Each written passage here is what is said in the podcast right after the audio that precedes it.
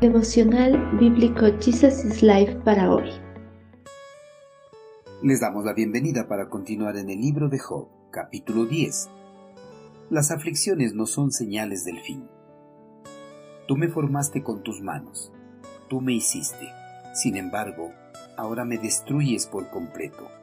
Me quedan pocos días, así que déjame en paz para que tenga un momento de consuelo antes de irme para nunca más volver a la tierra de oscuridad y penumbra absoluta.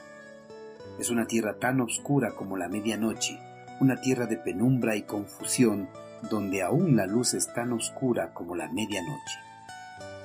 Al momento que las desgracias tocan la puerta de la vida, las personas se olvidan por completo de los momentos felices que vivieron junto a sus familiares y amigos, se olvidan porque sus mentes están totalmente enfocadas en sus adversidades presentes y ven sus futuros sin ninguna clase de esperanza que los aliente a seguir adelante con sus vidas. Job, al igual que muchos hombres, en su adversidad, había olvidado los años felices y prósperos que había disfrutado junto a su numerosa familia y los muchos amigos que lo habían rodeado. Las constantes adversidades quitan la esperanza hasta a las personas más fervientes en Dios. Job, sin esperanza alguna, pensaba que Dios a través de la enfermedad le estaba destruyendo poco a poco, robándole la posibilidad de disfrutar los últimos días de su vida en paz. Por eso en presencia de los tres hombres para nada sensibles que le acompañaban, expresó su queja abiertamente contra Dios.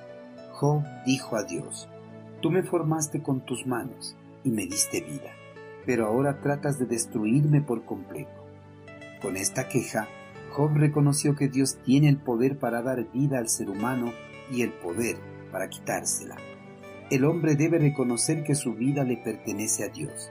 Por eso, debe vivir en conformidad a las normas establecidas por el eterno Creador en su palabra. En el final de los tiempos, Dios juzgará al hombre por lo que haya hecho con la vida que se le dio. Además, Job pidió a Dios que ya no le enviara más aflicciones, porque quería disfrutar de los últimos días que le quedaban de vida. A nadie le gustaría pasar sus últimos días de su vida en total sufrimiento. Todos, al igual que Job, pedirían que se les quite la aflicción para disfrutar de sus últimos días en este mundo. Job al hacer esta solicitud a Dios, esperaba morir pronto a causa de la enfermedad que le aquejaba, pues ignoraba por completo el hecho de que Dios restauraría su salud y le daría muchos años más de vida. El desconocimiento del futuro y la soberanía de Dios hace que las personas, cuando están atravesando por una enfermedad grave, sienten que el final de sus días está cerca.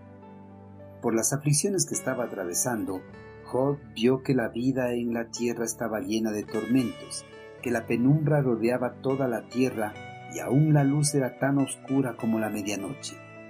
Las personas que no han atravesado aflicciones similares a las que vivió Job no van a comprender sus sentimientos de frustración.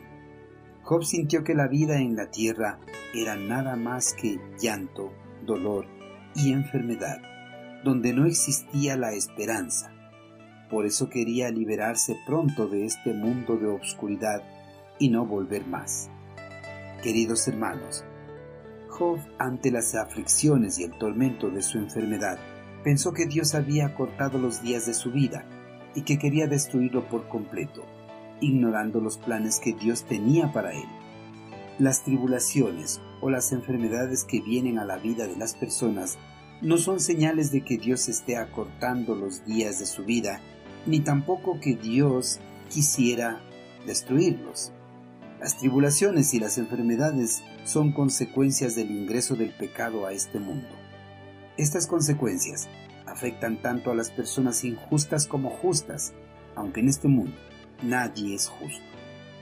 Hermanos, ante las aflicciones o enfermedades que vengan a nuestras vidas, podemos sentirnos con deseos de culpar a Dios. Recuerde que las pruebas de la vida ya sean permitidas o enviadas por Dios, pueden ser los medios para desarrollarnos y refinarnos. Cuando enfrente tribulaciones, preguntémonos, ¿qué puedo aprender y cómo puedo crecer en vez de sentarnos y culpar a Dios.